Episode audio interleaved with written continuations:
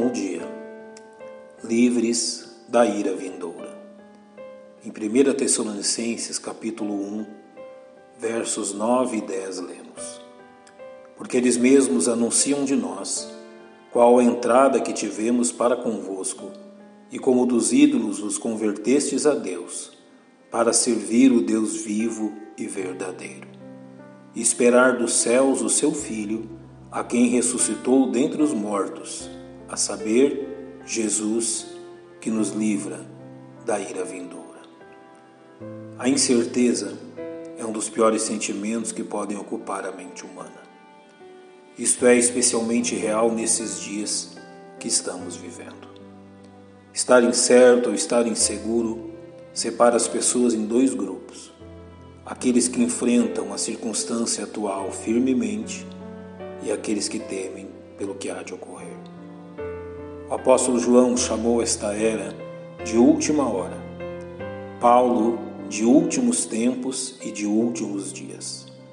Diferente do que se possa imaginar, essas expressões não são uma referência ao tempo final desta era, mas à era inteira, compreendida entre os dois adventos do Senhor Jesus Cristo. Os cristãos sempre demonstraram grande expectativa em torno da volta do Senhor Jesus. E o que se percebe neles em todas as eras é uma esperança jubilosa, jamais uma expectativa temerosa. E por qual razão isso se dá?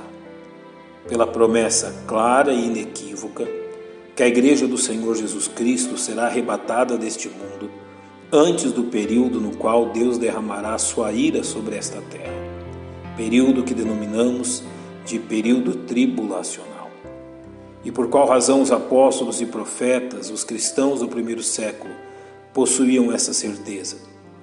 Porque eles sempre aplicaram a interpretação das Escrituras aquilo que chamamos de interpretação literal, que parte do princípio que todo texto bíblico precisa ser interpretado dentro do contexto histórico e gramatical em que foi escrito, ou seja, aquilo que foi ensinado e entendido pelas pessoas a quem primeiro aquele texto foi dirigido.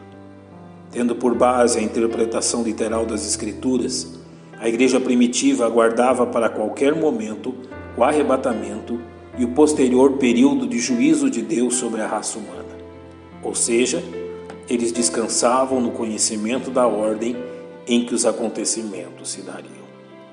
De forma moderna, esta posição teológica passou a ser conhecida como pré-tribulacionista, ou seja, a igreja não estará presente nesta terra durante a tribulação. Mas nem todos pensam assim. E aqueles que acreditam que a igreja do Senhor Jesus passará por parte ou por todo o período do juízo de Deus sobre esse mundo, a tribulação.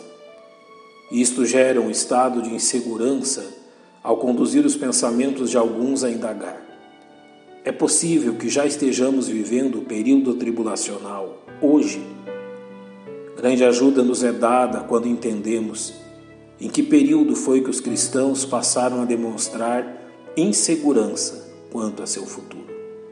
Este período foi exatamente quando abandonaram a interpretação literal das Escrituras em prol de uma interpretação conhecida como alegórica, que não é um método novo de interpretação, mas que em nosso tempo passou por um reavivamento entre alguns cristãos. O que vem a ser esse método de interpretação alegórico é dar ao texto bíblico um sentido moral ou espiritual que basicamente nega o significado histórico e gramatical do texto, em busca de um sentido mais profundo ou espiritual, tirando da Bíblia sua autoridade de interpretar a si mesma, em prol de ser entendida pela mente do intérprete. E foi ao se submeter a este tipo de interpretação, que na realidade não interpreta as Escrituras, que muitos cristãos trocaram sua segurança bíblica pela insegurança gerada pela especulação fantasiosa das Escrituras. Concluímos: vivemos os últimos tempos?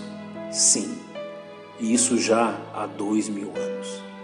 Estamos temerosos pelo que há de vir? Não, pois descansamos naquilo que a palavra de Deus promete. antes de Deus derramar seu juízo sobre este mundo, estaremos vendo face a face o nosso Salvador. Nosso Deus e nosso Pai, vivemos em um mundo de tantas angústias, de tantas lutas, e o nosso coração descansa em Ti. Pai, obrigado pela viva promessa que o Salvador virá nos buscar antes que tu derrames a tua ira sobre a impiedade e injustiça deste mundo. Dá-nos, ó Pai, o descanso em tua promessa. É o que nós rogamos para este dia. Em nome de Cristo. Amém. Que Deus nos abençoe um bom dia.